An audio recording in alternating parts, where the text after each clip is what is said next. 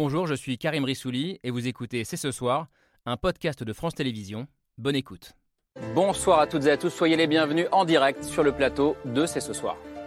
Est-ce que vous pensez que ça me fait plaisir de faire cette réforme? Non.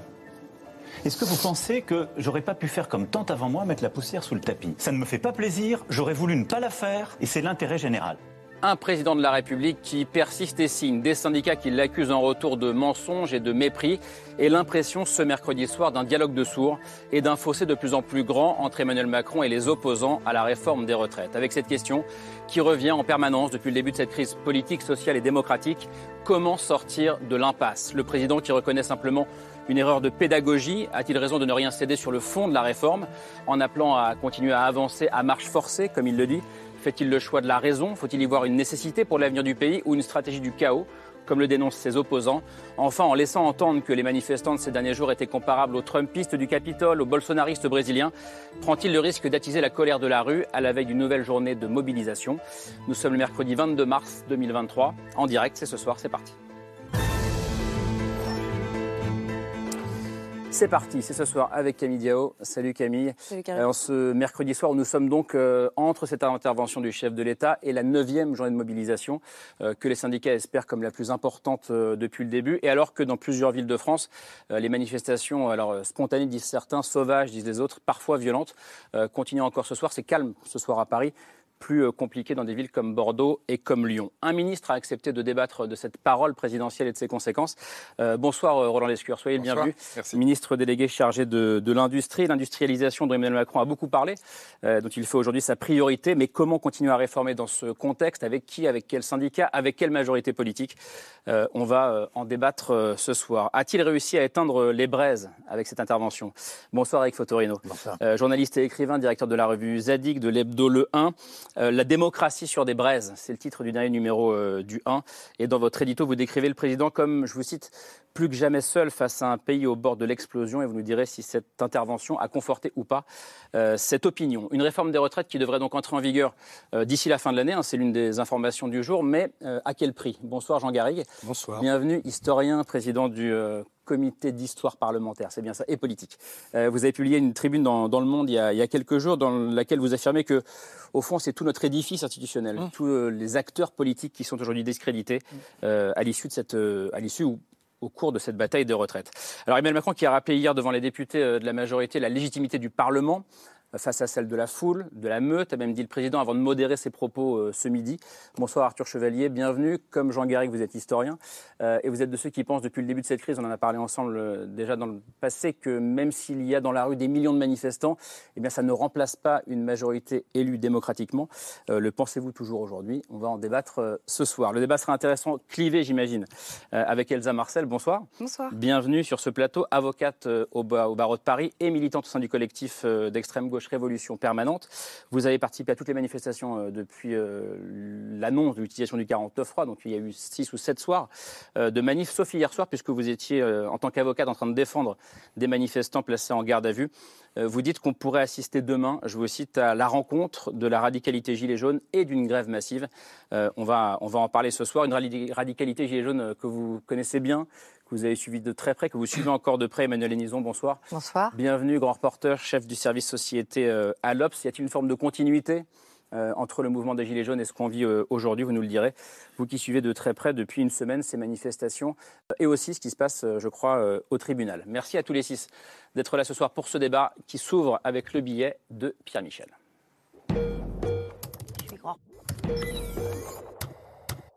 L'esprit de responsabilité, le fardeau de l'impopularité, être président, c'est assumer d'intégrer le principe de réalité. Si j'étais là à vous dire on a tout bien fait, vous me diriez, vous êtes un drôle de type.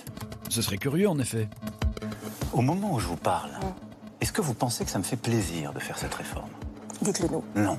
Ce midi au 13h, Emmanuel Macron n'a pas vraiment fait acte de contrition. Ça ne me fait pas plaisir, j'aurais voulu ne pas la faire, mais c'est pour ça aussi que j'ai pris l'engagement de la faire devant vous par le sens des responsabilités.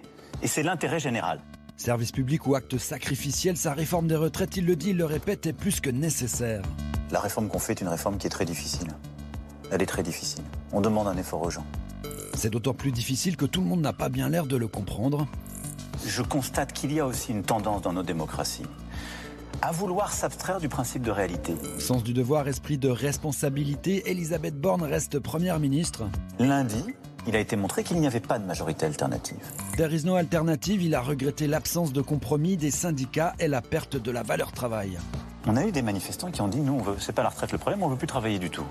Quoi qu'il en coûte, on continuera, ce n'est pas la foule qui dictera sa loi. Ce sont des propos qui clarifient. On ne peut accepter ni les factieux ni les factions. Il revenait sur ses propos d'hier. Devant les parlementaires, Emmanuel Macron contestait la légitimité de la foule. Moi, je n'aurais pas dit les choses comme ça. Les propos de Macron sur la légitimité démocratique de la foule font réagir les politiques de tous bords. Il y a un côté toujours bravage chez Emmanuel Macron. Et encore hier, euh, il, euh, il, y avait un côté euh, qui vient de me chercher. Foule, non féminin, multitude de personnes réunies en un même lieu. Moi, je connais pas la foule. Moi, je connais le peuple français. Et le peuple français, il est dans la rue, il est vent debout. Exemple, l'orateur harangue la foule. Je pense que le rôle du président de la République, c'est de chercher à apaiser dans ces moments-là et pas de donner le sentiment de jeter de l'huile sur le feu. Peut-être y est-il parvenu. Il y a quand même des, des, des, des éléments qui ont, été, qui ont été pris en compte par, par le chef de l'État. Que dalle Pour Olivier Faure, Emmanuel Macron a mis plus d'explosifs sur un brasier déjà bien allumé. Même son de cloche du côté de Laurent Berger. Il dit, je cite, déni et mensonge. Philippe Martinez a fait sa propre synthèse. Je vais le dire trivialement, cette interview, c'est du foutage de gueule et c'est du mépris encore plus fort. Esprit de responsabilité, fardeau de l'impopularité. Voilà, le décor de la journée est posé. Merci à, Pierre Michel. Éric Fotorino, je reprends votre édito dans le numéro du 1 que j'ai dans la main. édito qui est titré Entendre raison et qui se termine par ces mots. à lui, donc à Emmanuel Macron, de trouver les mots et les gestes qui apaisent, mais saura-t-il entendre raison? Alors, question simple, est-ce qu'il a entendu raison ce midi, selon vous? Non, je crois qu'on a en face de nous quelqu'un qui pense qu'il a raison, lui et que la raison des autres, si euh, elle n'est pas à ce niveau de compréhension, c'est que la pédagogie peut-être n'a pas été bien faite. Ce qu'il a dit. Mais que sur le fond, euh, il, ne, il, ne, bouge pas. Donc effectivement, tout le monde a ses raisons. Euh, lui a, a, ses raisons qui sont des raisons qui quelquefois sont un peu suspectes. Je veux dire par là, on a une réforme de la sécurité de, des retraites, des retraites qui au départ était très différente. Celle qu'il applique maintenant, c'est la raison financière, c'est presque la raison des comptes de la nation. Euh, c'est pas du tout la grande interrogation sur ce que c'est que le travail, l'après-travail.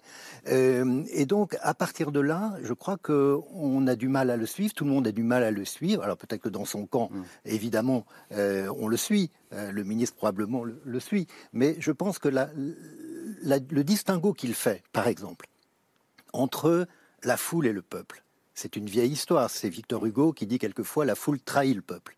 Mais ça veut dire quoi? Qui peut comprendre ça? La foule aujourd'hui, c'est le peuple. Il n'y a pas de distinction à faire. C'est la même chose.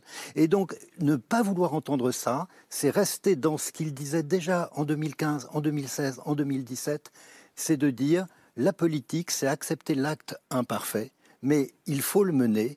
Et il parlait de la démocratie délibérative, donc l'horizontalité, qui à un moment donné ne devait pas conduire à l'immobilisme, il fallait décider. Et donc aujourd'hui, c'est un cours de géométrie, il nous fait du vertical. La quadrature du cercle, c'est comment on met du vertical là où tout le monde voudrait que ce soit horizontal. Roland Lescure, elle été importante et attendue pour le coup, cette intervention du, chef de l'État. On va revenir à la question de, la foule, du peuple et, et à Victor Hugo. Mais euh, ce qu'on a entendu ce midi, c'est euh, détermination. Euh, il a aussi dit j'endosse l'impopularité. il a terminé en disant je ne vis pas de regrets, mais de volonté, de ténacité. On va avancer à marche forcée, etc. Il a reconnu donc, un regret, c'est de ne pas avoir réussi à faire partager le, la contrainte, le fardeau de cette réforme, en tout cas de ne pas avoir fait assez de pédagogie. Est-ce que c'est suffisant selon vous pour apaiser le pays, ce qui est l'enjeu de ces prochaines heures. -là. Mais ça, c'est pas à moi de le dire. J'espère qu'on viendra sur cette histoire du, de la foule et du Bien peuple. sûr, monsieur, on, on J'étais là hier quand il a prononcé ces phrases, donc j'aimerais quand même. Mais elles ont été enregistrées. Hein. Non, non, je veux juste parler du contexte. Donc on y reviendra si vous voulez tout à l'heure, mais c'est important quand même le contexte dans lequel il a prononcé. On, on va y revenir, euh, c'est promis. Sur l'intervention d'aujourd'hui, euh, c'est pas à moi de dire s'il a convaincu euh, la foule ou le peuple. Euh, moi, il m'a convaincu, mais ça vous surprendra pas mm. de convaincre des convaincus. Ce qu'il a essayé de faire aujourd'hui, en tout cas, je pense, c'est d'indiquer que, en tant que président de la République, il était prêt à risquer l'impopularité, et ça, on conviendra tous que ces temps-ci, il en a euh, son sou, pour porter une réforme qu'il juge nécessaire. Et je suis pas sûr qu'aujourd'hui on va parler de la réforme en tant que telle. On l'a beaucoup fait je sur ce plateau, qu'on hein. l'a tous fait. Ouais. On reconnaît aujourd'hui que lui et un certain nombre de responsables, on va le dire comme ça, sont d'accord pour pas être d'accord. Ouais. Pour autant, lui et moi aussi d'ailleurs, on considère que cette réforme est indispensable pour en faire d'autres. Hmm. Et donc, Et donc, on il faut avance passer maintenant dans à un autre cadre- chose. Ah non, non, non. On avance dans un cadre démocratique qui n'est pas tout à fait terminé. Le Conseil Hmm. constitutionnel va devoir se prononcer. Et ensuite, effectivement, on commence à ouvrir des pistes pour l'après. Mais je ne pense pas qu'il a tracé un programme de gouvernement pour les trois ans qui viennent. Il a tracé quelques pistes de ce qu'il aimerait discuter après. Mais il est bien conscient qu'on est encore dans le moment. Il l'a dit d'ailleurs comme tel. On est dans un moment difficile, on est dans un moment important dans lequel lui, il souhaite continuer à assumer des responsabilités difficiles, mais dont il est convaincu. Un moment où, euh, je vous disais, la, la question de l'apaisement est quand même au, au centre des préoccupations, des, Mmh. des discussions, euh, qu'on soit d'ailleurs opposant ou favorable euh, à la réforme. Est-ce que cette intervention, Jean Garrigue, je vais continuer le tour de table, euh, peut y contribuer, d'après vous? J'ai bien peur que non. J'ai bien peur que non. On est dans un pays où le problème majeur est la déconnexion entre les citoyens et les élites politiques, pour, simplifier. Euh, cette crise, euh, elle aurait dû servir justement à retisser ce lien entre ces élites politiques, singulièrement le monarque républicain de la Ve République, en l'occurrence jupitérien, et le peuple. Le général de Gaulle, duquel on a pensé qu'au départ, euh, Emmanuel Macron voulait s'inspirer, il est toujours revenu au peuple. Et pourtant, il était prêt à prendre le risque de l'impopularité. Via le référendum. Via le référendum. du référendum, notamment. Et pas seulement, via aussi euh, mai 68, la dissolution et des élections législatives. Bon, il se trouve que ces élections lui apportent, lui ont apporté un, un succès, un raz-de-marée pour, pour, pour ses couleurs. Mmh. Mais lorsqu'il a échoué au référendum de 69, euh, il est parti. Alors on peut contester, est-ce qu'il faut faire des référendums plé- plébiscites, c'est- une perversion du référendum, etc. Mais si vous voulez, on peut prendre le risque de l'impopularité, mais il faut jamais oublier le peuple. Au-dessus de la légitimité institutionnelle, il y a historiquement dans ce pays une autre légitimité, qui est la légitimité populaire. Au-dessus, vous dites Je dis qu'elle est au-dessus parce qu'elle est historique, parce que nous sommes enracinés dans l'événement fondateur qui est la Révolution française, qui est venue d'ailleurs d'une part des parlementaires, d'autre part du peuple. Or, ils ont été oubliés. La séquence parlementaire a été une séquence tronquée pour des tas de raisons qui ne sont pas seulement imputables à Emmanuel Macron, mais en tout cas, elle a été tronquée. Et le dialogue avec le peuple n'a pas existé dans cette, dans cette crise. C'est pas une question de foule, effectivement. euh, Au-delà de la foule, il y a le peuple, justement. Il y a trois quarts des Français qui sont contre cette, cette réforme. On peut discuter du fond de la réforme. Moi, je, suis- je suis plutôt favorable à ce qu'il y ait un jour une réforme des, des retraites. Mais simplement, si vous voulez, cette déconnexion-là, cette crise n'a fait que accélérer ce phénomène. Or, c'est le phénomène majeur qui plombe véritablement les démocraties aujourd'hui. Et ça pose ce que dit Jean Garrigue, je reviens juste vers vous, Roland Lescure, une seconde, ça pose quand même la question qui a été posée d'ailleurs par Julien Bugier à à Emmanuel Macron, c'est est-ce qu'on peut avoir raison contre 70% des Français? Vraiment, le gouvernement, par sondage, je n'y crois pas du tout.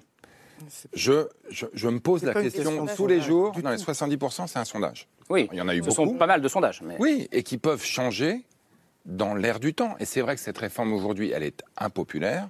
Est-ce que c'est pour autant une raison pour ne pas la faire? Je ne pense pas.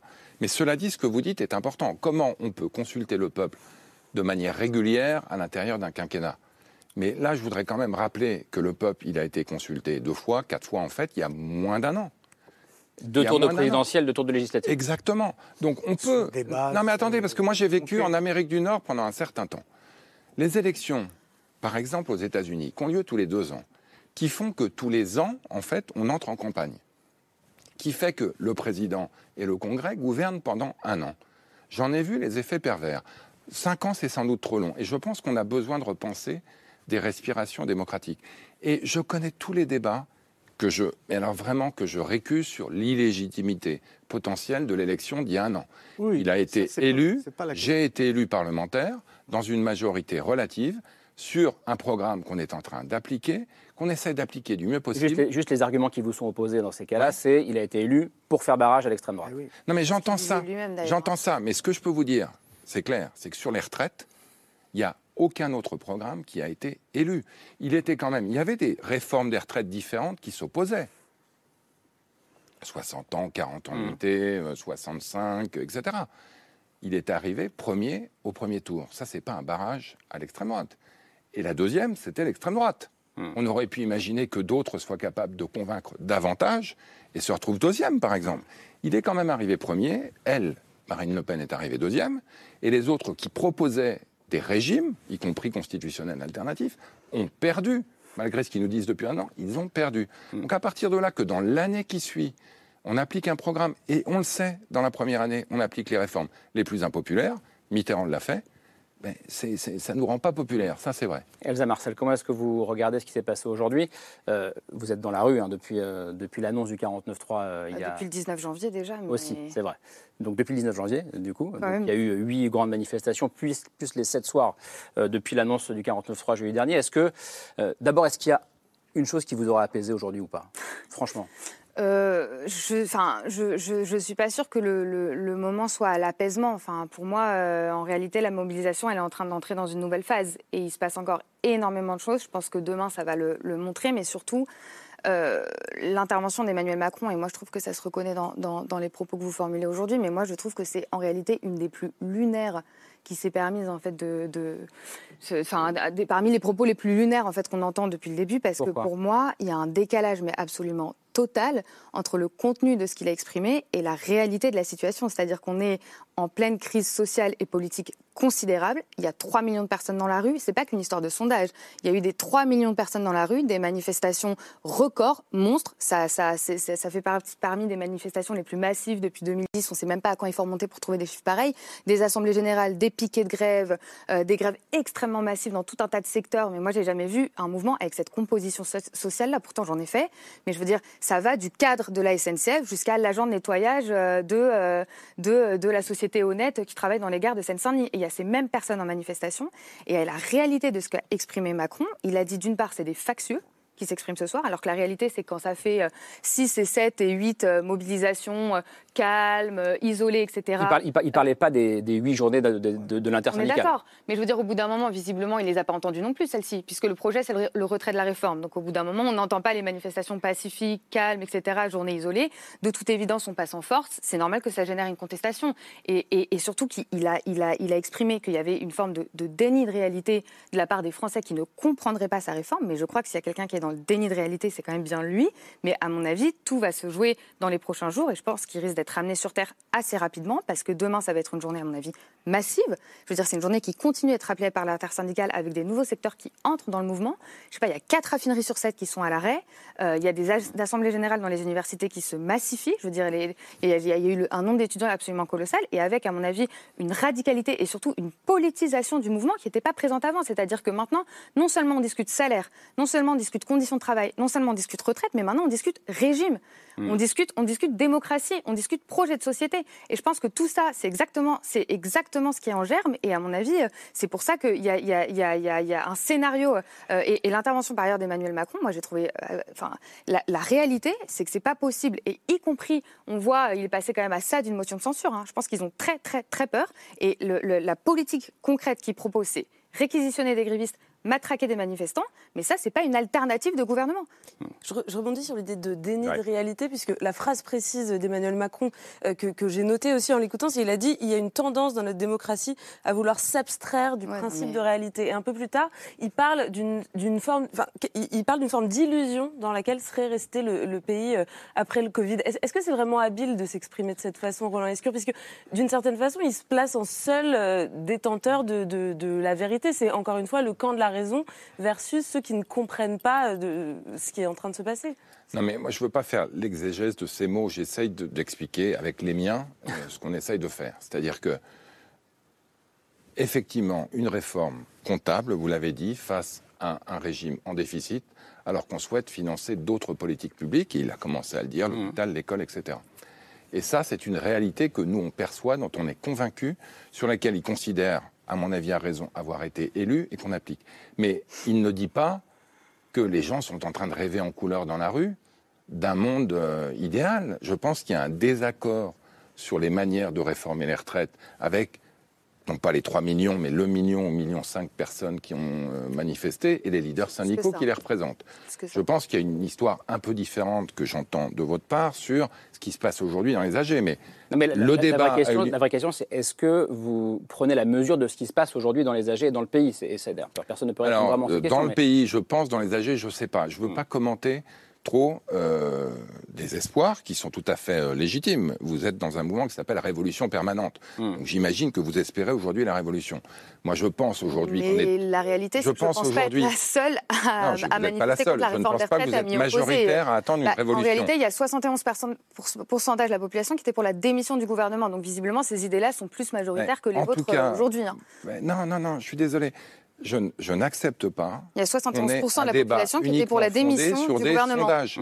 Parce que Mais je vous parle de les sondages, je vous parle de manifestations. Les 71% De qui grève, veulent la de démission du gouvernement aujourd'hui, à l'Assemblée, lundi, à 9 voix près, Ah, bah, eh ben, ils n'ont pas euh, été. c'est Mais c'est pas une fierté. même un niveau de crise une globalement fierté, historique. Je voudrais juste qu'on- On a juste, non mais là-dessus, parce que. Une on- phrase on et après on va aller voir Emmanuel Voilà, je vais, je vais juste très rapidement sur cette histoire du 49.3 quand même.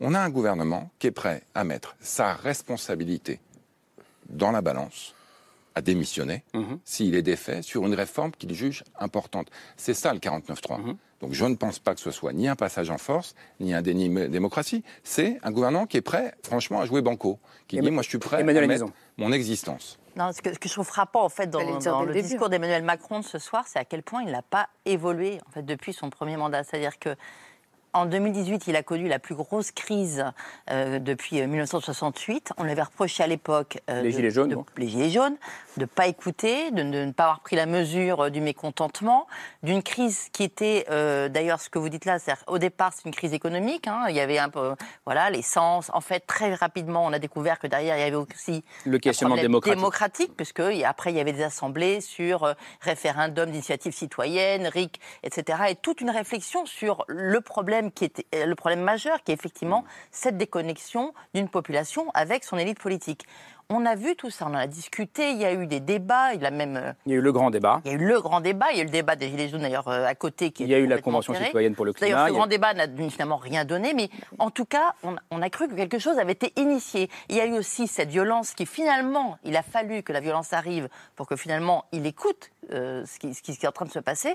Et d'ailleurs, c'est un discours qu'on entend beaucoup aujourd'hui dans les manifestations, cette petite musique, c'est-à-dire les manifestations tranquilles ne mènent à rien. À un moment, peut-être que c'est la violence qui va finir par faire qu'on nous écoute, on l'entend. Donc il y a eu tout ça. Et puis on se retrouve aujourd'hui avec tous les signes annonciateurs, parce que finalement rien n'a été réglé hein, depuis 2018, de- de- d'une crise qui monte aussi, et, et finalement le, même aveuglement, c'est-à-dire euh, il ne reçoit pas les syndicats, euh, il, ne- il court-circuite le- le- le- le- les parlementaires, ça aurait pu être une solution de sortie, et finalement on se retrouve avec quelqu'un qui, qui reste, de, qui, qui- qui semble sourd, quoi, sourd Mais à la, peut-être à la réalité du pays. peut-être parce qu'entre-temps, pour reprendre ce que disait dans le discours, il a été réélu entre-temps. Et c'est peut-être la raison pour laquelle euh, il fait ce Il qu'il fait aujourd'hui, Arthur Chevalier. Été réélu dans quelles conditions le- le- je, je trouve que ce qui est frappant dans le comportement d'Emmanuel Macron, c'est que justement, il a oublié qu'il avait été réélu et surtout qu'il ne pourra pas le faire. Je veux dire par là qu'il Il ne laisse. pourra pas être réélu. Euh, C'est impossible. Troisième même. fois. Constitutionnellement, c'est impossible. En tout cas, pas maintenant. Et euh, donc, il reste sur sa ligne. On sait qu'il a une pratique du pouvoir qui est, on va dire, euh, néo-bonapartiste comme ça. Euh, Il, a une conception du Parlement qui est plus opérationnelle que politique, c'est une évidence. Il a bien carbonisé sa majorité, il a bien carbonisé son gouvernement, et il reprend les choses. Et il reprend un rapport bilatéral avec les Français. C'est ce que vous avez vu aujourd'hui, vous? C'est ce que, bah, moi, c'est ce que j'ai, c'est ce que j'ai vu aujourd'hui. J'ai vu quelqu'un qui reprenait. Il a évacué la question euh, du processus parlementaire du 49.3 en fait dès le début de l'interview, et puis ensuite, il a repris la vraie question, c'est-à-dire sa vraie confrontation, son rapport d'adversaire-partenaire avec ce peuple, et il aime cette tension. En tout cas, il l'a prouvé. Mais ce que je trouve très frappant et que je ne comprends pas, c'est cette absence d'empathie. Parce que ça, c'est pas du tout euh, une pratique du pouvoir en France. Je veux dire par là que même les Capétiens euh, partaient du principe que la souveraineté du roi valait parce qu'il y avait un lien direct avec le peuple et que ce roi était un glacis protecteur vis-à-vis du peuple exposé. Et je trouve ça très intéressant, ou plutôt très surprenant, qu'Emmanuel Macron ne fasse pas du tout attention à cette dose d'empathie indispensable et qu'il a pour le coup, politiquement, pourra nous coûter, enfin pourra coûter euh, à une majorité démocratique et libérale, entre guillemets, très cher dans quatre ans. Et j'ajouterai enfin que j'ai été très frappé aussi le soir de l'annonce du 49-3 par euh, l'autorité très malséante euh, de la majorité. Euh, je trouve qu'à un moment donné, et pourtant Dieu sait que je suis loin de... Vous n'êtes pas l'un des plus critiques. hein. Je suis loin d'être un des plus critiques, mais j'étais très très frappé par ça parce que je trouve que à un certain point, l'arrogance aussi euh, s'apparente à une forme de vulgarité. Pourquoi vous dites ça? À quoi vous pensez? Bah, J'ai trouvé que c'était dans. Il y avait deux points euh, en général abordés par les députés de la majorité. C'était un, ce qui se passe, c'est de la faute des Républicains. Pardon, un parlementaire et une assemblée est là pour créer une majorité, donc c'est ton travail. De un, donc euh, qu'est-ce que c'est que cet enfantillage? Et de deux, euh, attendez, on fait quelque chose qui fait du bon sens et personne ne le comprend. Euh, c'est effectivement ce que vous pointiez, c'est-à-dire le monopole du bon sens.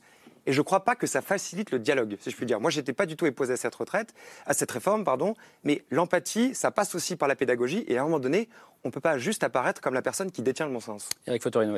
Oui, en fait, tout ce qu'on dit de, de- de façon différente, ça nous ramène quand même aux origines. Je veux dire par là que en 2017 est arrivé Emmanuel Macron dans un paysage politique très bouleversé, les partis majoritaires euh, qui étaient out, euh, et Emmanuel Macron nous dit on va faire de la politique autrement. Et il était crédible, il a soulevé beaucoup d'espoir, il était élu parce qu'il n'avait pas un itinéraire politique classique.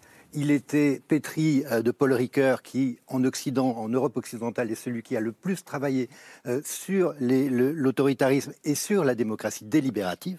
Donc, comment on prend une décision, comment on associe le peuple à la décision. Et donc, on a eu pendant des semaines et des mois un cours d'horizontalité. Et puis, un jour, Avec il la était fameuse grande marche euh. Bien, bien sûr, les marcheurs. Et donc, ils vont faire de la politique autrement. Et donc, évidemment, ça fait envie, c'est désirable. Il est élu.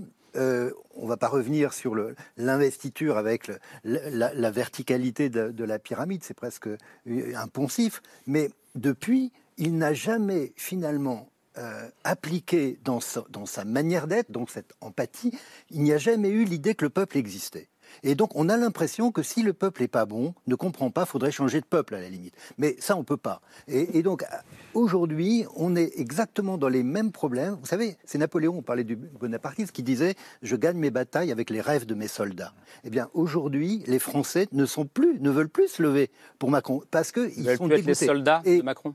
Comment ça, ne veulent plus être les soldats du non, bien sûr que non. Et alors, si vous voulez, euh, ce qui est triste dans tout ça, c'est que, bien sûr qu'il n'est pas le seul responsable, et ce serait idiot de diaboliser tout d'un coup le président de la République, mais il a un tel, il a fait naître une telle promesse, une telle espérance à un moment donné, qu'évidemment, la déception est à la mesure et à proportion de ça. Et ce qui est grave, je crois, aujourd'hui, c'est qu'on en arrive, beaucoup de Français, je pense, qui sont dans la rue, euh, en arrivent à douter même euh, du fonctionnement de ce qu'est la démocratie. Puisque dans nos institutions, et là, moi, je ne suis pas un spécialiste des institutions, mais ce que je comprends, c'est que le peuple peut être consulté, mais il ne peut pas participer, construire, co-construire une décision. Et c'est là qu'il y a sûrement beaucoup à inventer. Mais on comprend que ce n'est pas lui qui inventera ça, puisque finalement, il va répéter qu'il a raison. Et sur les comptes, et je me tourne de- devant, euh, vers vous, monsieur le ministre, euh, c'est que euh, moi, je ne suis pas un spécialiste des, des retraites, mais le rapport du corps et euh, du, Conseil d'orientation des retraites qui a été euh, fait il y a quelque temps,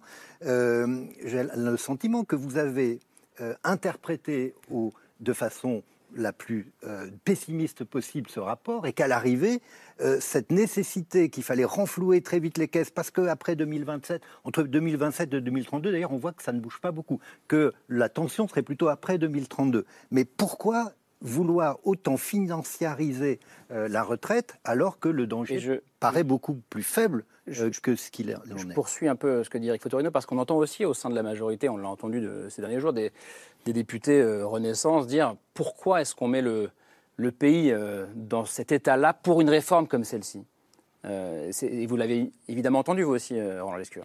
Oui, alors je voudrais revenir sur la démocratie participative parce que moi j'y crois vraiment. Je fais partie des gens qui ont plaidé pour le grand débat sur la Convention citoyenne et je pense que je suis une, si ce n'est la raison pour laquelle on a une Convention citoyenne sur la fin de vie, dont on ne parle pas mais qui a quand même lieu, sur un sujet ce extrêmement complexe, qui a lieu en ce moment, qui va peut-être même faire des propositions qui sont peut-être d'ailleurs pas tout à fait en phase avec les convictions profondes du président. Donc euh, je- j'entends que c'est pas la réforme des retraites, mais... sur des exemples concrets, on a montré, il a montré d'ailleurs qu'il était capable de faire des choses. Ça suffit pas, il faudra qu'on aille plus loin, c'est pour après. Je pense que nos institutions ont besoin de démocratie directe avec le Non, peuple. mais vous le dites vous-même, est-ce, que- vous allez assez loin dans cette, dans cette euh, écoute de cette demande Non, d'horizontalité sans, sans doute pas, mais on va plus loin qu'on a Et vous avez le droit de ne pas y croire d'ailleurs. Non, non, mais on va plus- Moi, j'y crois. Ah, j'y crois. j'entends bien, Je l'ai écrit. C'est-à-dire que je crois à la démocratie représentative, mais je pense qu'elle n'est plus capable à elle seule de représenter le peuple. C'est ce qu'on voit aujourd'hui. Et du coup, sur des sujets importants, on doit être capable d'organiser des discussions différentes.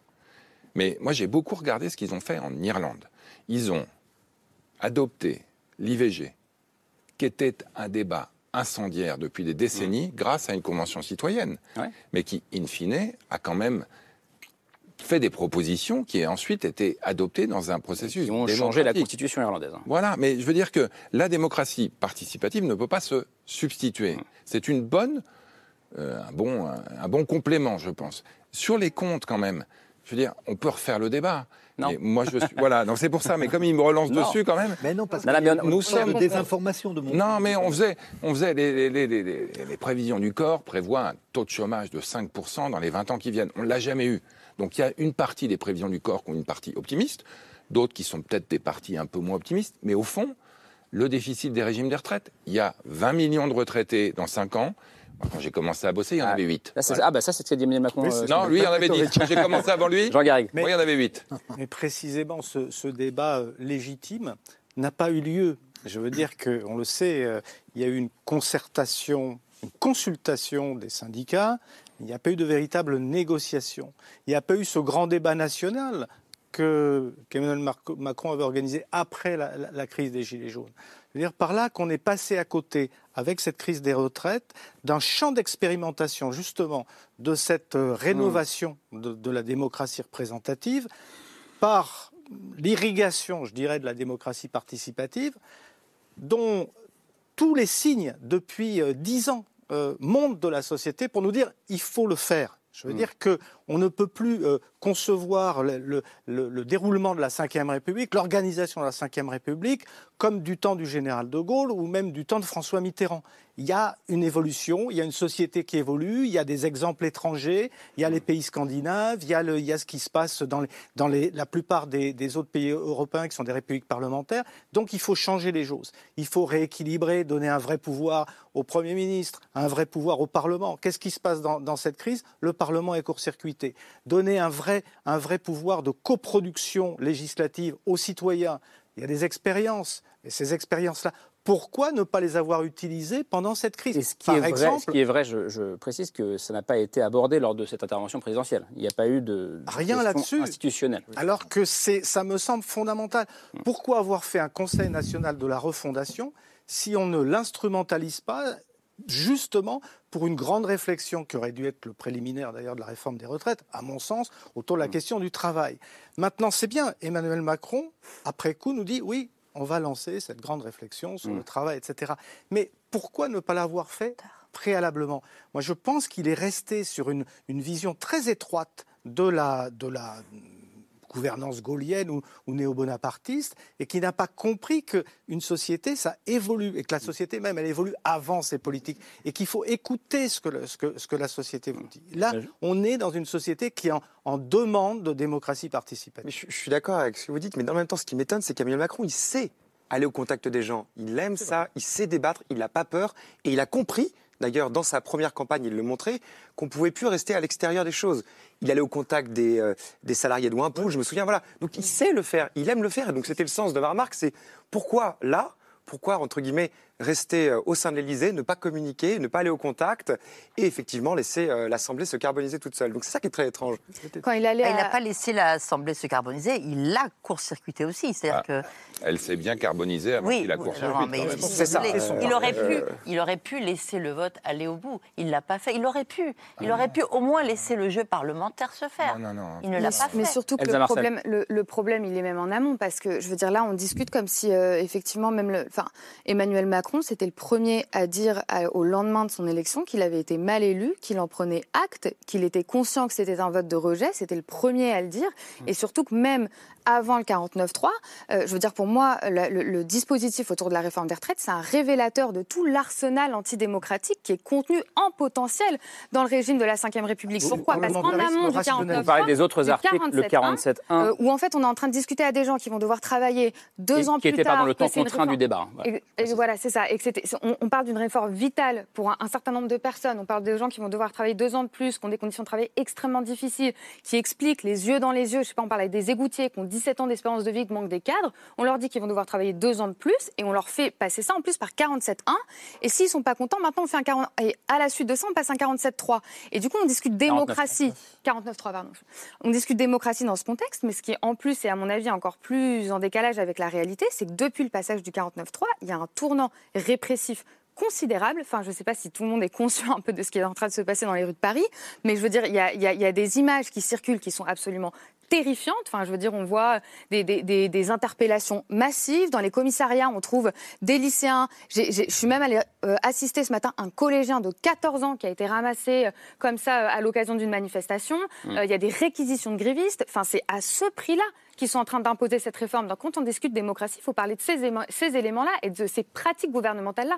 Faisons-le, et justement, ça va nous amener à la question de la foule et du peuple et des factieux, des factions, etc. Euh, Emmanuel Nizon, qui sont les, quel est le public que vous voyez dans ces manifestations, justement? Euh, Alors, euh, d'abord, beaucoup de jeunes. euh, c'est vraiment, c'est vraiment euh, une moyenne d'âge euh, de 20 à 25 ans. Beaucoup d'étudiants. euh, des étudiants euh, dont une bonne partie est très militante, hein, politisée euh, à gauche, mais pas que. Euh, notamment à la Concorde. Alors, je ne parle pas des manifestations syndicales. Hein, Ouais, non, non, on je parle par- je parle- vraiment on parle de ces manifs, qui euh, sont en train de ce qu'on appelle là, les échappés, les manifs sauvages, et, et ce qui est en train de, de- de- de- depuis la Concorde, de, de Sauvage ou spontané, voilà. Oui, enfin, ils l'appellent même sauvage entre eux. Euh, Les Gilets jaunes, d'ailleurs, parlaient de manifestation euh, partir en sauvage, c'était la même chose. hein. Enfin, moi, pour moi, on, on est exactement dans la même, même façon, c'est-à-dire on sort du cadre syndical qui ne nous a pas convaincus, qui ne nous a pas défendus, et on, et, on provoque, on, joue la surprise, et on, pour essayer de trouver euh, une, réponse. euh, voilà. Donc, dans ces manifestations, il y a, y a ces, ce, on va dire, ce cœur de jeunes militants euh, d'ultra-gauche, et puis il y a pas mal d'étudiants aussi, et de jeunes qui sont là parce que enfin, le, sens de la Concorde, des gens qui même n'avaient pas forcément été dans les manifestations syndicales, mais qui disaient, moi, le 49-3, c'est la fois de trop.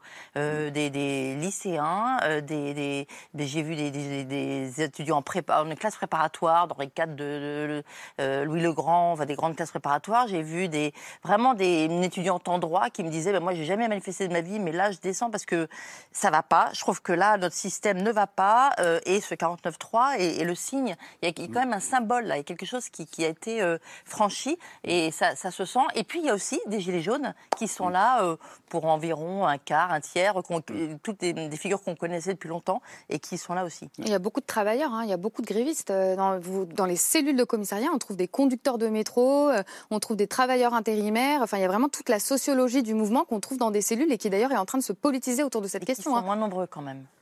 Alors, Camille. il y, a un- il y a- il y a une petite phrase qu'on a déjà citée plusieurs fois hein, de- depuis le début de l'émission, mais d'Emmanuel Macron dans, l'interview de ce midi, qui n'a pas été relevée sur le coup par les journalistes, mais qui a fait beaucoup parler euh, depuis. C'est la fameuse phrase sur les, factieux et les factions et une comparaison euh, qui, euh, qui est assez délicate. On va écouter exactement les propos du, du président.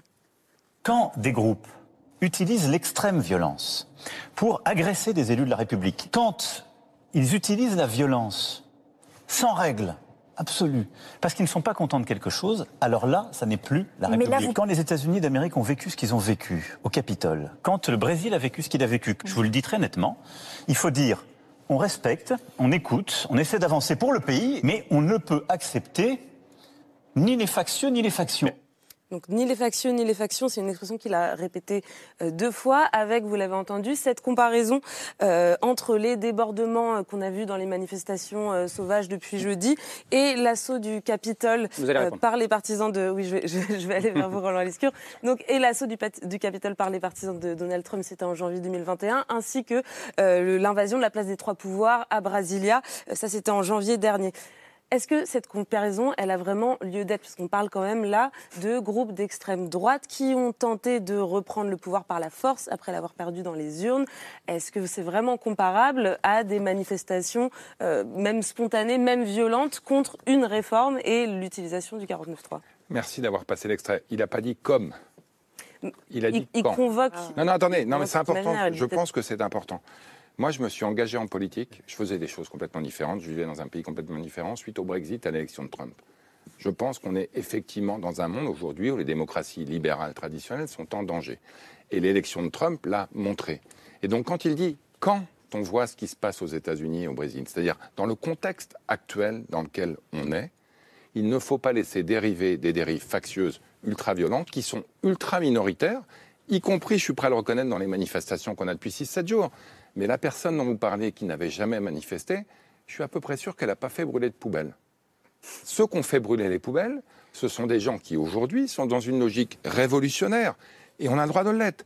mais il faut assumer, qui est violente et qui peut effectivement mener à des dérives. Il n'a jamais dit on est aujourd'hui sur la place du Capitole au Brésil. et je peux vous dire, on parle de feu de poubelle. Et hein. juste, est-ce que je peux Le parler une de seconde poubelle, c'est du contexte euh, dans lequel il a prononcé la phrase fameuse d'hier Une manière non, d'abord, on répond là-dessus et après, on va le faire, on va le juste faire. très rapidement. Je, ne sais pas si elle, a déjà euh, brûlé les poubelles. Ce que je sais, c'est que moi, les Gilets jaunes, les ayant suivis, j'ai vu la radicalisation de ces Gilets jaunes qui, au départ, étaient pacifiques et ont fini par devenir violents. Et c'est le risque, aujourd'hui. Bien sûr, c'est le risque. On sait très bien collectivement que l'on court, euh, que l'on court c'est le aujourd'hui. risque. Mais ça, je, ça, je le reconnais, c'est le risque. Euh, Jean Garrigue, sur cette question, euh, alors euh, comparaison ou pas, euh, bolsonariste, trumpiste, etc. Est-ce que vous l'avez entendu comme Roland Lescure ou, euh, ou peut-être comme, comme Elsa Marcel Je ne sais pas. je vais faire une réponse de Normand un peu Un peu entre les deux. mais, mais euh, comparaison n'est pas raison. Évidemment, il y a très grosse différence, euh, y compris de sociologie des, des deux mouvements, d'ampleur des deux mouvements, et je dirais de, de motivation. Donc je pense qu'on ne peut pas faire un signe d'égalité entre ce qui s'est passé là-bas et ce qui se passe aujourd'hui. Et surtout, ça fait partie je ne sais pas, de ce syndrome euh, macronien ou macroniste, de ces petites phrases qui, à chaque fois, aboutissent à enflammer euh, le, le peuple, justement. Et il faut véritablement, enfin, j'allais dire, il faut réfléchir.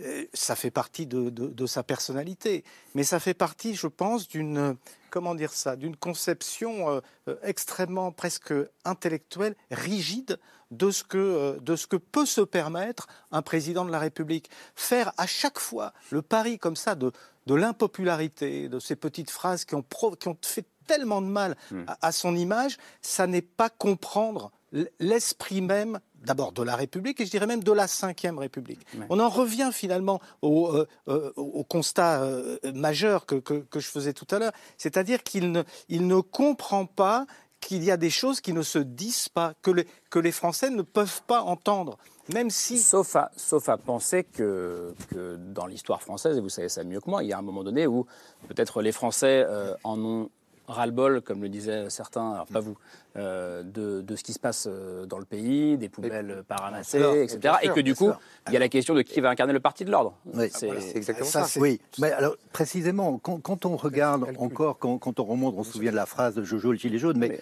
euh, quand, quand on, on voit ce qui a été quand même un peu le, le logiciel intellectuel d'Emmanuel Macron voulant conquérir l'Élysée.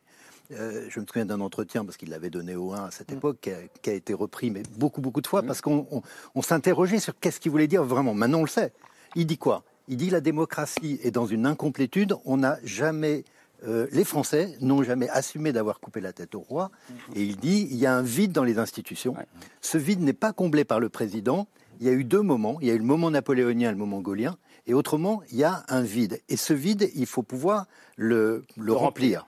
Et donc, on voit bien que euh, dans sa manière de remplir ce vide, euh, c'est la verticalité dont on a parlé, et c'est aussi une écoute très limitée. C'est-à-dire qu'à un moment donné, il décide parce qu'il a raison. Alors après, moi, je sais aussi, alors je ne suis pas dans un gouvernement, mais je sais que depuis six ans, et je n'y serai jamais, Recrute, et si vous voulez. depuis six ans, euh, le, pas le moment, les proches d'Emmanuel Macron euh, disent que on a un exercice solitaire du pouvoir, c'est-à-dire que la décision est entre ses mains, quelquefois pour des décisions qu'on pourrait même trouver secondaires. Donc il faut quand même bien avoir en tête que il a voulu, alors après l'hyper-présidence Sarkozy, après la présidence normale de François Hollande, il est arrivé dans un certain contexte.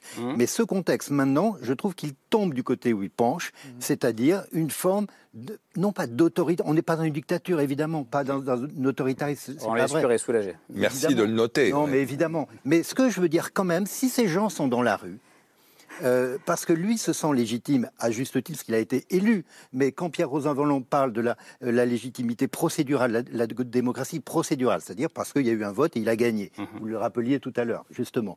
Mais quand en, vous avez disant, une- en disant il a gagné il y a quelques mois. oui, et quand vous avez une démocratie sociale, dans, dans la- le premier article de la Constitution de 58 et de 46 aussi, c'est euh, la démocratie, elle est politique, elle est sociale.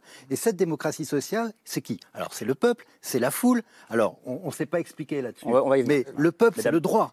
Euh, la foule, aux yeux de Hugo de, et même d'Aristote, si on remonte euh, très loin, euh, la foule, bah, c'est le nombre. Et donc la démocratie ne doit pas être celle du nombre, c'est le, peuple souverain, il est souverain, il est son propre roi parce qu'il il crée le droit. Et c'est du droit et c'est pas la foule. Arthur Chevalier, et j'arrive à Marcel. Oui, en fait, je, je- je me fais un peu l'avocat du diable, entre guillemets, d'Emmanuel Macron, en tout cas ce soir. c'est le mot. C'est- Je, je- je crois que c'est pas un bon procès à Emmanuel Macron de dire il n'a pas le droit de gouverner comme ça, ou en fait, c'est pas dans la loi de gouverner comme ça, ou c'est pas légitime. Emmanuel Macron a une pratique clairement solitaire du pouvoir, entre guillemets, quoi.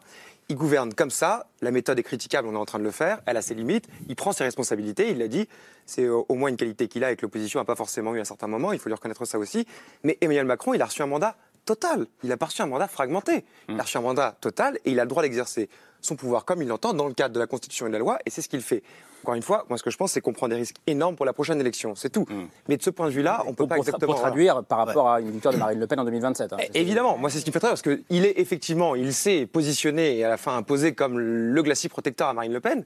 Euh, Est-ce que ça sera le cas dans, dans 4 ans, quand il ne sera plus là? Je ne sais pas. Elsa Marcel, je vous donne la parole. Oui, je pense pour, pour revenir sur la question factieux, faction et, euh, et, euh, et après légitimité ou pas. Enfin, à mon avis, euh, penser que les personnes qui se réunissent à la Concorde ou ailleurs, euh, c'est qu'une minorité de révolutionnaires, c'est avoir une vision. euh, extrêmement déformée de la réalité parce que ce qui s'est passé à l'annonce du 43 fois et ce qui continue de se produire, c'est qu'il y a eu des déferlements dans énormément de villes de France. Il faut regarder les images du Mans, de Strasbourg, de Guéret. Enfin, je veux dire, c'est- pour ça qu'on parle d'un mouvement des, des villes de sous-préfecture. On l'a présenté Mm. comme ça, parce qu'en fait, c'est un mouvement d'une profondeur sociale extrême, d'une massivité considérable. C'est le mouvement le plus massif depuis 2010. Et ce qui se passe à l'issue du 49-3, c'est loin. Pourquoi est-ce que ça part, ça court partout dans les rues? Mais parce que le gouvernement a blindé, a interdit, a bloqué la moindre approche de la Concorde en fait, parce qu'ils ils savent que si c'était possible d'y aller, mais il y aurait 15 000, 20 000 personnes qui s'y réuniraient. Et la réalité, c'est qu'il y a une telle terreur de ce qui est en train de se produire, parce que la, la, la, la- question, c'est pas du tout que c'est un problème de violence, de feu de poubelle, enfin je veux dire, ça c'est totalement secondaire, c'est que le mouvement est en train potentiellement de changer de contenu. C'est ça qui fait peur au gouvernement, c'est que non seulement il y, a, il y a la force du nombre, mais qu'il y a aussi au bout d'un moment la remise en question du régime. Et c'est ça qui le terrifie, c'est pour ça que maintenant on passe effectivement des, des journées de manifestations isolées à la matraque, c'est clair, c'est même plus les mêmes policiers. Maintenant c'est des, c'est des, c'est des mêmes qui sont dans la rue. Mais il y, a- y a des milliers de personnes. Vous voyez les images. il y a- tout à l'heure, vous montrez le 49.3 en flammes. C'était au Mans c'était comme ça. Hmm. C'est des villes, et partout en France, dans des toutes petites villes, il y a un niveau de révolte considérable. Et je pense que la réalité, c'est celle-là. C'est que l'opposition au 49.3, de dire que c'est une faction minoritaire, mais je pense que personne n'y croit. Et, ça, là, on revient sur la question du, né- du déni de réalité. Et, euh, et, euh, et- et à mon avis, je veux dire, c'est très, très, très en décalage. Il suffit d'y aller. Hein, Je et donne de- la de parole à Mélanie qui, qui y va tous les soirs depuis quelques jours. Et après, je vous laisse répondre, euh, Roland Lescure. Oui, pour, pour le coup, mais en plus, vous vous référez à 2010, mais vraiment, il y a tellement de parallèles avec 2018 que pour, enfin, pour moi, la référence, elle est vraiment là. Parce que Bah, pour moi, a, on a vu aussi cette bascule de la police, on a vu euh, cette radicalisation de gens qui étaient pacifiques et qui ont été radicalisés. Là, quand même, dans ces mouvements que l'on voit le soir, hein, j'entends vraiment cela, on voit quand même qu'il y a un noyau de, de, de, de- de militants qui sont organisés et qui aujourd'hui encore, parce que il y a- on n'est pas encore sur des dizaines de, milliers de, vous voyez, de personnes dans ces rassemblements. Il y en a partout en France et je, et je ne sous-estime pas du tout. hein. Je, je On va pense- voir la journée de Je demain, pense hein. comme vous, va je pense demain. comme vous que c'est quelque chose de profond et que le malaise est très Mais nous ne sommes pas- Et, je, et pour l'instant, on, on est à un moment un peu charnière. Et la question cette semaine va être de savoir si effectivement c'est, c'est, c'est, c'est- ce, ce noyau va être rejoint ou pas, notamment par Mais ceux qui vont auront passé le 19 bac, ceux qui auront passé leurs examens. Et, et, si, et, et, et la- et le, ce- cette bascule sur le grand nombre, on va le voir Ouais, dans ces qui, qui- qui pourrait, pardon, qui pourrait se transformer. On essaie de comprendre à quoi ça pourrait ressembler. Et après, je vous laisse répondre, c'est promis. Euh, en, mode un peu nuit debout, indigné espagnol, j'essaie de comprendre un Je pense peu. que c'est plus violent que ça parce que d'année en année, c'est plus violent. Et, et vous voyez, il y avait, il y avait déjà chez les Gilets jaunes la volonté d'aller voir les lieux de pouvoir. Rappelez-vous, ce tracteur qui était arrivé dans le ministère. Vous voyez que là, toutes les permanences de députés sont menacées aujourd'hui. Et ouais, dans la, dans les, dans, quand, on, quand on va, quand on va euh, dans, dans les manifestations, les gens parlent des lieux de pouvoir. Il y a vraiment aujourd'hui, il y avait une haine d'ailleurs de la figure d'Emmanuel Macron en 2018 qui euh, finalement s'est euh, élargie. C'est ce que vous disiez, euh, Jean Garry, mais effectivement, Au on sent qu'il y a une haine du pouvoir en général aujourd'hui. La différence, juste un, un micro-mot sur ça, mais c'est très rapide pour, pour, pour euh, dialoguer, mais parce qu'effectivement, le, le parallèle avec 2018, la différence peut-être, c'est que par ailleurs, il y a une grève Enfin, il y a une grève reconductible dans un certain nombre de Mm. secteurs stratégiques en France. Enfin, il Oui, y a c'est une pour grève ça dans que les vous dites qu'il y a, raffineries, il y a une le- grève il y a dans l'énergie. les- les deux Euh, qui se rejoignent, le mouvement social et la radicalité. Oui, c'est ça, la- c'est ça le potentiel Du coup, euh, monsieur, de ce qui va s'exprimer monsieur le ministre, répondre là-dessus, et puis après, vous pourrez, enfin, ou d'ailleurs, si vous le faites dès maintenant, préciser ce qu'il a voulu dire hier. Mais, Non, mais il y a- il y a pardon, là, ce que je viens d'entendre est, est assez euh, juste faire inquiétant une pour un ministre, j'imagine. Qui prépare le terrain de Marine Le Pen Une chose dont je suis convaincu, c'est que si on ne fait plus rien dans les cinq ans qui viennent, elle sera au pouvoir. Donc nous sommes convaincus qu'il faut continuer à porter la France vers l'avant, notamment vers le plein emploi, etc. D'autres pensent qu'il faut faire autre Vous chose. pensez que c'est ça le meilleur rempart? Et en tout cas, je suis convaincu que si on ne fait rien, ce qu'un certain nombre d'alternants ont fait pendant 25 ans, ce qui n'a en aucun cas empêché Marine Le Pen de progresser, on l'aura. Je ne vais pas dire qu'on ne l'aura pas. C'est ma hantise. J'ai changé ma vie pour ça. Je me suis impliqué en politique contre elle. Donc je vais essayer de tout faire, mais pour moi, pour faire, il faut plutôt faire que ne pas faire. J'en suis convaincu. On verra. Sur l'histoire de- des manifestations, il y a une chose dont je suis convaincu quand même, c'est que le mouvement des Gilets jaunes, d'abord, il avait deux phases. Une première phase que personne n'a prévue, qui était extrêmement populaire, qui était extrêmement nombreuse, et qui étaient des gens, vous l'avez dit, qui n'avaient jamais manifesté, qui se sont sentis complètement exclus et qui sont devenus violents. Et auxquels on a répondu, Emmanuel Macron a répondu d'ailleurs, hein, avec un certain nombre de mesures qui ont calmé le, le mouvement. Et ensuite, non, non, je vais essayer de euh, terminer. des- des yeux- des ensuite, il y a eu hein. une deuxième partie du mouvement. Une deuxième partie du mouvement, et à l'époque, j'étais pas ministre. Donc moi, j'ai été traîné dans les manifs, les unes et les autres. C'était pas du tout les mêmes. Les deuxièmes, c'était de l'ultra-gauche, extrêmement militante, à partir de janvier 2019, qui voulait casser du flic. Non, non, c'était les mêmes. Non, c'était pas les mêmes, Non, non, pas non, du non, tout. pas. Moi, je peux vous non, dire, non, j'ai non. été dans les aussi, manifestations. j'y suis allée. Alors, Il y avait des centaines de milliers de Les personnes. mêmes figures, d'ailleurs, on les retrouve encore aujourd'hui euh, sur le terrain. Donc, non, c'était les Il mêmes y avait personnes. des centaines de milliers de Vous pensez personnes. que l'extrême gauche réunit autant de monde octo- Non, justement. Non, non, c'est bien ce que je dis. bah, Non, il y avait des centaines de milliers de partir personnes de entre janvier, octobre et décembre. Hein. Et après, moi, je suis allé à Toulouse. Il y avait quelques villes dans lesquelles le mouvement a duré. Hein, il y avait Toulouse, il y avait Rouen, il y avait Bordeaux. Après, les, les, Il y avait des Paris. importants, Est-ce qu'on peut, est-ce qu'on peut revenir à aujourd'hui Ce que je veux dire, c'est qu'aujourd'hui, on je, eu. reprends, pardon, je reprends la phrase d'Emmanuel Nizon qui, qui- qui disait la détestation d'Emmanuel Macron s'est élargie euh, au lieu de pouvoir. En tout cas, il y a eu des manifestations extrêmement nombreuses d'un mouvement social extrêmement discipliné qui a réuni entre 1 et 2 millions de personnes, on ne va pas négocier sur les chiffres, Plus. et qui était plus 3, 4, 5, Non, non, extrêmement discipliné. Et on a, depuis quelques jours, je suis désolé, quelques milliers de manifestants, dont une partie exprime sa colère vis-à-vis du 49-3 et une partie est factieuse. Et a qu'une envie, vous le dites d'ailleurs, c'est de faire tomber le régime. Et moi, je mais pense que Macron, c'est mais il y a 71% de la population qui se Qui dit veut faire favorable tomber à la démission de Macron. qui veut faire tomber le régime.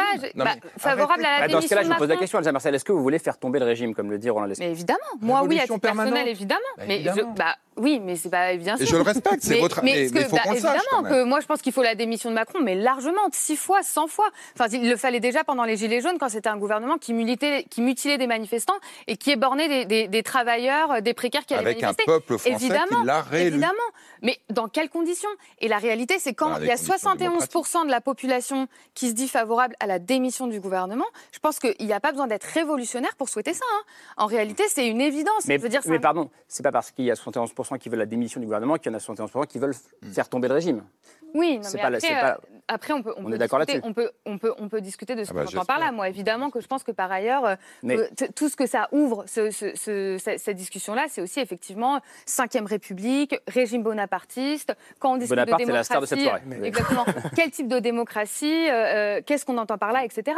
Mais au-delà de ça, c'est évident que les revendications qui sont exprimées dans le mouvement, au-delà même de la démission de, la démission de Macron, ça, ça parle Mais- projet de société. Et À- c'est pour à, ça auc- que c'est à aucun moment, vous-même qui êtes euh, en soutien de ce mouvement, vous n'êtes inquiète euh, que ça puisse aller trop loin à un moment donné. Bah, ça dépend ce qu'on appelle trop loin. Moi, le- ce que je souhaite, c'est que le- déjà que la réforme soit retirée. Et je pense que ça, euh, c'est à portée de main, en réalité. Que ça peut se jouer demain. Je veux dire que le mouvement, il- comme je le disais, il entre dans une nouvelle phase, à mon avis, euh, où, comme je le disais, il y a encore des secteurs en grève reconductive de façon extrêmement majoritaire, des jeunes qui continuent de se politiser. Trop loin, Déjà, c'était- trop loin, c'était dans, dans la violence et dans la violence contre les élus notamment. mais moi, ce qui me préoccupe, c'est la violence que les forces de l'ordre sont en train d'exercer contre les manifestants. Enfin, vous avez vu les images qui circulent partout. Je veux dire, il y a des lycéens. Moi, je le disais, hein, je ne sais pas si ça a été relevé, mais j'ai j'ai sorti un collégien de 14 ans d'une garde à vue. Il y a des lycéens qui sont en train de se faire matraquer sur leur blocus, qui ont des procès pénaux pour avoir bloqué un établissement. C'est pas Il y la a- première il y a fois un que des niveau, il y a ont un été en niveau. garde à vue Moi-même, je l'ai été. Donc, euh, Et moi, j'ai Oui, mais- manifesté et alors- Donc, si vous pas- Vous, mais savez qu'on est- on, a- on approche du millier d'interpellations. Du D'accord. millier d'interpellations avec que c'est un quasiment. tous d'apaisement, mais là, ce que vous décrivez, ça n'a rien d'exceptionnel. Et je vous le sais, parce que Mais, moi, vous je l'ai a- vécu. mais ça, voilà. vous dérange pas de voir des compagnies de, de braves euh, pourchasser des lycéens, leur rouler dessus Les braves sont les euh, policiers à moto. Oui, exactement. Vous n'avez pas vu images sûr. où on voit une, équipe de nombre qui est police quand même très qui met, KO un mais manifestant ne complètement mais- désarmé. Moi, quand, on parle de violence, moi, c'est celle-là qui saute aux yeux en fait de l'immense majorité de la population. Et c'est ça la colère que ça génère. Et juste un mot sur ça. Ce matin, moi, j'ai vu des lycéens d'un lycée Hélène Boucher. Ils viennent de finir les épreuves du bac, puisque je ne sais plus qui parlait de ça. C'était le lycée de, de étais, Roland moi. Lescure. J'ai Eh manifesté ben, ça a bien changé visiblement. Ah non, non, non. En réalité, dire, en c'est- 86. une pancarte que j'ai trouvée de très, très significative sur le blocus de lycée. Ouais, mais- Il disait quel- quelques gardes à vue, mais jamais au garde à vous. C'est ça l'état d'esprit qui est en train de se généraliser dans les larges couches de la jeunesse. C'est intéressant que vous parliez de, de Vaquet parce qu'on avait Bastien François euh, sur ce plateau hier soir qui disait Moi, ma hantise, et je le dis à mes étudiants, qui est prof de droit constitutionnel à la Sorbonne, Paris, attention euh, à ce qui s'est passé en Bien 86 sûr. au moment de la mort de Malik Oussekine. Exactement. De Malik Oussekine. Les, les voltigeurs, c'est ça. Oui, bien hein. sûr. Les bravem, c'est ça. Mais je, je- je vous donne la parole après, allez-y. Non, moi, ce qui me frappe, si vous voulez, dans la cristallisation du mouvement, l'extension du mouvement à la suite de l'usage du 49.3, Hmm. ça montre bien à quel point il y a aujourd'hui une défiance par rapport à l'exercice euh, finalement légal de, euh, de notre Constitution et des instruments euh, que, le- dont Ouais. le président et le gouvernement disposent dans cette euh, Ve Ah oui. République. C'est qu'il y a un problème. Donc ça dépasse ce gouvernement et ce président. Mais pour si que le écoute. 49.3, alors ça, ça ne- le dépasse pas tout à fait parce qu'on en a parlé Mm. jusqu'à présent. Il y a eu un exercice quand même très autoritaire, très vertical du pouvoir et qui effectivement était en contradiction, Eric le disait tout à l'heure, avec le- ce- la promesse, Promesse. qui était celle d'Emmanuel Macron, d'une régénération, Et avec l'aspiration de d'un renouveau. Mais, mais si vous voulez, Cette- euh, cette, Il y a eu euh, quelques satisfactions. Truc le fait même que, que, que ça soit le 49.3 qui, qui soit une nouvelle étincelle là, qui, et qui fasse entrer de nouvelles populations dans le, dans le conflit, ça nous montre que derrière la crise des retraites, il y a quelque chose de beaucoup plus profond, une On est d'accord. défiance, non seulement d'ailleurs vis-à-vis Et d'Emmanuel Macron, mais vis-à-vis du système de la, de la Ve République. Mm. Donc je pense qu'il est urgent de modifier ce, ce système. Je ne pense pas que ça passe par euh, une, une autre, une autre République. Et je termine juste là-dessus Ah, moi, parce que non, c'est un peu plus compliqué que ça. Parce qu'en réalité, moi, j'ai beaucoup réfléchi à cette question. Je fais un livre sur l'homme providentiel, etc. sur- au fond, sur le néo-bonapartisme.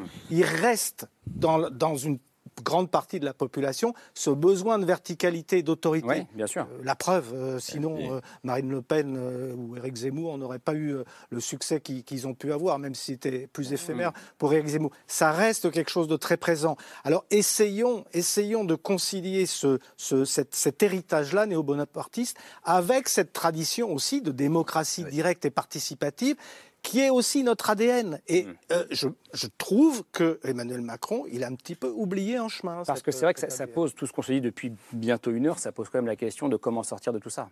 Bien sûr, de c'est cette impasse. le- cette impasse. Mais le problème, c'est que c'est comme quand vous mettez une vis dans un mur et que vous l'avez pas bien enfoncé au début, ça va, vous n'avez jamais bien la visser. Et là, ce, ce deuxième quinquennat, il est mal vissé parce que vous avez un président qui est élu. Alors, contrairement à ce qu'on dit, il n'est pas si mal élu. Mitterrand est élu au pre- euh, le premier tour Mitterrand 80, c'est 25% des suffrages exprimés. Macron, c'est 28%. Donc, il faut arrêter de- aussi Et, de et si les femmes n'avaient pas voté, donc, euh, mais en revanche, ce qui est vrai, c'est que sous la Ve République, jusqu'aux premières et aux deuxièmes cohabitations, il y a eu ce qu'on a appelé le fait majoritaire. Quand un président était élu, il y avait derrière une assemblée. Alors après, on a, euh, on a rapproché les calendriers. Euh, À, à une époque, il y avait la présidentielle, et puis deux ans, trois ans après, il y avait les législatives, ce qui, est- ce qui a amené les deux cohabitations qu'on a connues. Mais euh, avec euh, l'élection d'Emmanuel Macron l'an dernier, ça fait moins d'un an qu'il a été élu. Vous vous rendez compte? Donc il reste donc plus de cinq ans. Ah bah, Euh, plus, de Plus de 4 quatre ans, ans. plus de 4 ans. Donc euh, on, on se dit, mais dès lors qu'il n'a pas pu créer les conditions d'un compromis, euh, de- d'une négociation, d'une d'une co-gestion, d'une union nationale, de tout ce qu'on pourrait imaginer, à partir de là, c'est vrai que ça devient très problématique de continuer à gouverner avec la rue qui est là. Et là, encore une fois, la foule, c'est le peuple. Alors, tenez, la foule, le peuple. Alors d'abord, la foule, c'est pas le peuple, j'en suis convaincu. Victor Hugo en était convaincu aussi. Je pense qu'Emmanuel Macron Mais elle est également. devenue. Elle est devenue. Non, bien non, sûr, l'idée foule, de c'est Victor pas le Hugo, peuple. c'est bien sûr. Et les sondages, c'est pas le peuple non plus. Hier, le hier- peuple, hier soir, il a opposé les deux.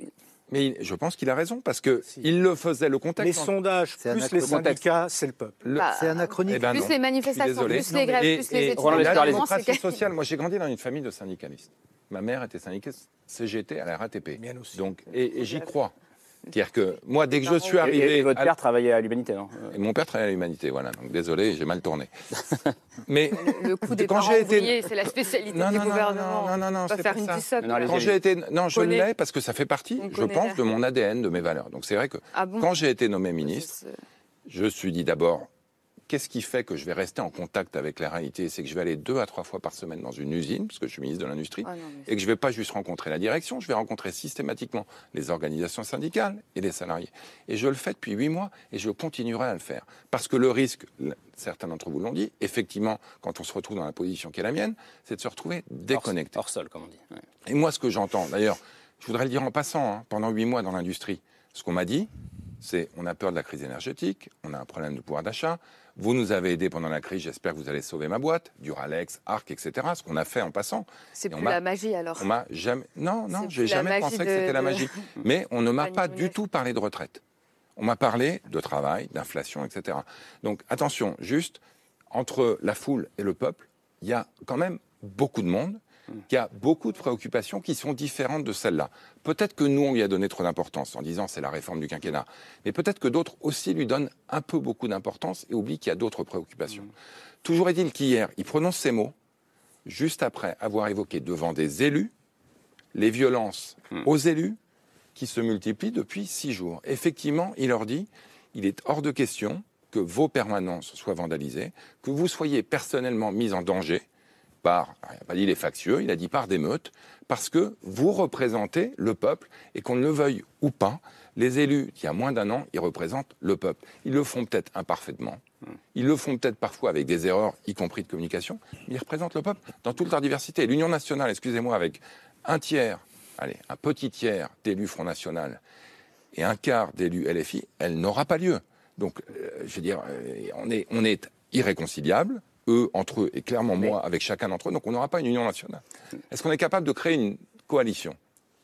Et ça, moi j'ai vécu 10 ans au Canada, ils savent faire. Vous n'avez pas réussi En à faire une coalition il y, a, il y a huit mois au Non, sortir de, non, de mais ces c'est un initiatives. énorme défi. Et vous savez que pour faire une coalition, pour faire une coalition, il faut être deux ou trois. Faut pas Ah, être bien sûr, seul, hein. bien sûr, mais, mais, mais ce qui n'a pas été possible il y a huit mois, pourquoi ce serait possible aujourd'hui, après tout cet épisode? Ben, c'est une vraie question. Moi, j'espère que certains, chez nous et chez d'autres, vont se dire le moment est grave. Ça, je pense qu'on est tous d'accord pour Ouais, le ça, dire. Et ça vaut peut-être le coup de se rassembler. Mais on verra. Moi, je ne sais pas s'il y a grave, des contre-pouvoirs autour de- d'Emmanuel Macron. Je ne sais pas qui, qui euh, travaille autour de lui, mais à un moment, je pense que cette situation qui est grave, tout le monde la voit aujourd'hui. Emmanuel Macron, indirectement, je pense, a nourri ses feux de poubelle. Voilà. Mm.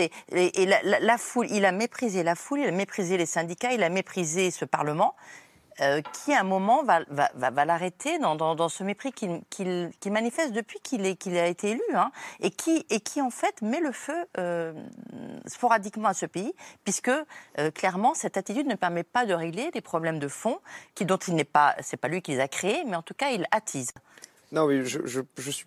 J'ai dit au début de cette émission que je trouvais qu'il y avait un manque d'empathie évident, que je ne me l'expliquais pas, ne serait-ce qu'Internet. Maintenant, je ne crois pas qu'Emmanuel Macron fasse, fasse preuve de mépris. Emmanuel Macron a choisi une méthode. Et en fait, on est tous apparemment un peu stupéfaits par la méthode, parce qu'on se dit, mais enfin, il y a tellement de gens dans la rue et compagnie. Mais Emmanuel Macron. Mais c'est quoi cette méthode? C'est une méthode où il gouverne, euh, entre guillemets, euh, euh, Verticalement. verticalement, solitairement. Il a décidé que euh, tant qu'il n'y aurait pas la preuve technique, démocratique, qu'il y a un défaut pour lui, c'est-à-dire un gouvernement qui tombe une motion de censure adoptée, il n'arrêtera pas. Et parce qu'il est convaincu de toute façon, intellectuellement, idéologiquement, que ce qu'il fait est bon pour le pays. On dit la même chose en fait, hein, mais-. Mais c'est juste une question de. une question de méthode. Je ne pense pas que Macron méprise qui que ce soit. Je pense juste qu'il pense que la bonne façon de faire, c'est ça. Sinon, rien n'avance. J'ai raison. Moi, je suis assez d'accord sur, sur le, le rejet de la notion de mépris, parce que c'est une notion psychologique que- que- qui, qui- qui, peut-être pour notre analyse, n'est pas, est pas Mm. véritablement utile, et en plus qui, qui contribue à, à cristalliser, hystériser le débat. Bon, et je sais pas qu'il faut pas employer ce mot hystériser, mais en tout cas dramatiser le, le débat. En revanche, moi, ce qui m'étonne, si vous voulez, c'est que là, dans son allocution euh, d'hier, c'était hier ou il y a quelques jours, Laquelle? Euh, ou d'aujourd'hui, je sais Aujourd'hui Oui, c'était aujourd'hui. Ah oui, 13 heures. Aujourd'hui. Ah oui. C'était aujourd'hui. Ouais, une ça, passe vite. Hein. Ça passe, ça passe Ouais, c'était à vite. 13 heures. La journée Voilà, à était 13 longue. heures. Dans cette allocution, euh, Emmanuel Macron nous dit, ben, voilà, maintenant je vais lancer un grand débat, une grande consultation pour un nouveau programme de, de gouvernement Mm. sur le travail, etc. Mais on se dit, mais pourquoi ne l'a-t-il pas lancé Mm. pour la réforme des retraites? D'autant que c'est une promesse électorale quand il a été élu, il a dit je gouvernerai autrement. Nouvelle Et- méthode. Et, très méthode. franchement, on parlait du peuple, et des, mais parlons des corps intermédiaires. Il y a un syndicat en France, qui est le syndicat pour l'instant le plus puissant, qui est un syndicat de négociation, de concertation, de réforme, La qui s'appelle CFDT. la CFDT. Pourquoi ne pas s'être appuyé sur la CFDT Pourquoi avoir rompu le dialogue avec Laurent Berger, qui est quand même un homme euh, qu'on ne peut pas considérer comme un bout de feu, comme un révolutionnaire Pas Che Guevara, Laurent Berger. C'est pas Non, Che moi, j'ai- Guevara. j'ai une relation suivie, euh, Et- respectueuse et, et là, je- constructive si avec Laurent voulez, Berger depuis six ans. Les, Mais les gens juste comme moi avaient cru, avaient cru en 2017 qu'on allait avoir justement un nouveau type de, de- de gouvernance avec Emmanuel Macron se sont sentis un peu trahis là parce que Mais non, voilà mais- même Ah, ce, rapide là-dessus, ce mais j'entends, d'un syndicat aussi mais- important et de- qui est un, un amortisseur social en fait Oui, non, quelqu'un mais qui je- fait de la tous des amours, tout ça. sociale. Mais il entre dans la mêlée, Laurent Berger, quand même, hein, en juin dernier, avec un vote de son syndicat qui lui dit on négocie pas ni la durée de la cotisation, ni l'âge légal. Donc on entre dans une discussion avec une conviction de notre part qu'il faut augmenter la durée de cotisation et l'âge légal, et un mandat ferme du premier syndicat de France qui est tu ne négocieras pas l'âge légal. Donc c'est vrai qu'on était dès le départ Hmm. un peu dans un coin. Nous, on se dit, juste pour réécrire l'histoire telle qu'elle a eu lieu, on va peut-être quand même faire des progrès sur d'autres dimensions qui vont, allez, je simplifie, l'amadouer un peu. Bon, la réalité, c'est qu'il avait un mandat ferme sur l'âge légal, que nous, on avait un Et- mandat sur l'âge légal, qu'ils étaient incompatibles et qu'on se retrouve du coup face à une incompatibilité. Moi, je l'ai entendu ce soir.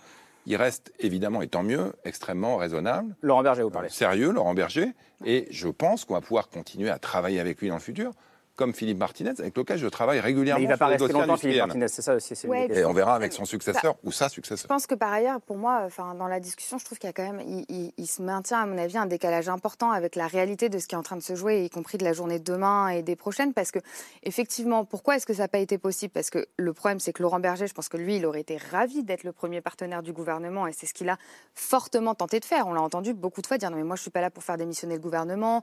Moi, je parle âge légal, je parle pas salaire, je parle pas conditions de travail. Il a dit plusieurs ça, fois ça je serai responsable pour deux. Je serai responsable. Laurent Berger, c'était son rêve d'être le premier partenaire du, du- du gouvernement. Le problème, c'est que la situation, elle est plus radicale, elle est plus profonde, elle est plus politique. Et c'est la grande crise et de l'intersyndicale, et je finis, je finis, Hmm. et de l'intersyndicale et du gouvernement, parce que déjà, Laurent Berger, il n'a pas pu, parce qu'effectivement, il avait un mandat de sa base, qui a une base de la CFDT, qui est radicalement engagée dans le mouvement. Enfin, c'est la base de la CFDT qui brûle des, des- des poupées de- de- d'Emmanuel Macron en manifestation. Là, vous l'avez vu, des mannequins euh, qui met feu à des mannequins d'Emmanuel Macron. C'est Dijon. la- À Dijon. à Dijon, merci. C'est la base de la CFDT. Et le problème, c'est que ce qui est en train de se développer est bien au-delà des quelques manifestants que vous pouvez trouver à Concorde, etc. C'est un rejet extrêmement profond de la réforme, extrêmement déterminé, et qui est par ailleurs est une accumulation d'énormément de choses. Une des choses qui était choquante dans l'allocution de, de, de- de- de Macron, dont on a, sur lequel on n'a pas beaucoup revenu ici, c'est dire, mais en réalité, il a presque sous-entendu que les gens avaient été gâtés pendant le Covid, qu'ils avaient été habitués à travailler, à rien faire, et qu'il a dit, on entend dans les manifestations qu'aujourd'hui, on ne veut plus travailler du tout. Mais c'est un niveau de décalage avec ce qui s'exprime. Il y a des smicards dans les manifestations qui luttent pour l'augmentation des salaires, pour l'indexation des salaires sur l'inflation. Et, et- et c'est exactement ça, pour moi, le- le- le- la contradiction et le coin dans lequel est le gouvernement, c'est que le niveau de contestation est plus déterminé que ce que pouvait proposer l'intersyndicale et ce qui se joue à partir de demain. C'est ça. C'est que c'est la On fin verra. des journées de manifestation isolées, c'est l'élargissement des verra. On verra revendications. demain. On verra demain. Mais en tout cas, c'est ce qui est en train de se jouer dans tout un tas de secteurs. C'est ce qu'on voit dans la jeunesse, c'est ce qu'on voit chez les. Et, et c'est pour ça d'ailleurs qu'ils réquisitionnent. En ce moment même, On ils sont en train de réquisitionner les raffineurs de la, de la plateforme de Normandie. On Donc, verra c'est demain qui est en train de se jouer. et on sera là pour en parler. Alors peut-être pas avec vous. euh, Vous, oui, soir, mais, vous, oui. euh, on, on vous garde pour demain soir. C'était passionnant, franchement, Camille. Je suis désolé. Pas de pas de choix. Bah, pas de souci, peut-être demain. ce soir et peut-être demain, puisque tu seras là. Euh, merci Roland Lescure de venir débattre euh, ce soir. Merci Elsa Marcel, merci à vous. Merci Arthur Chevalier. Euh, Eric Fotorino, le numéro du 1 dont on a parlé, il est là. La démocratie sur des braises. Euh, il est sorti quand celui-ci? Aujourd'hui. Aujourd'hui, voilà. Donc il est là pour une semaine. Euh, merci à vous. Merci Jean Garrigue, votre dernier livre, Le couple infernal. Là, vous pouvez avoir un nouveau chapitre. Élysée contre Matignon, c'est sorti en, en octobre dernier. Merci à vous, Emmanuel Anison. Votre récit, vos récits sont à retrouver dans l'Obs, dont vous n'êtes pas chef de service société, juste grand reporter, c'est déjà super. Et sur un tout autre sujet, je mentionne votre dernier livre à vous, avec l'ancienne patineuse Sarah Bidol, qui s'appelle Un si long silence, publié euh, aussi à l'automne dernier euh, chez Plomb. Voilà, j'ai remercié tout le monde. Merci Camille. À demain. Ce sera autour de 22h30. Et merci à vous euh, de nous avoir suivis. Merci pour votre fidélité. Ciao.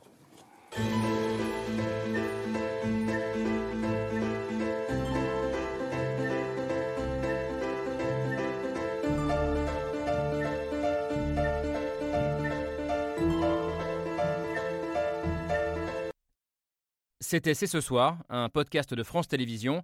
S'il vous a plu, n'hésitez pas à vous abonner. Vous pouvez également retrouver les replays de l'émission en vidéo sur France.tv.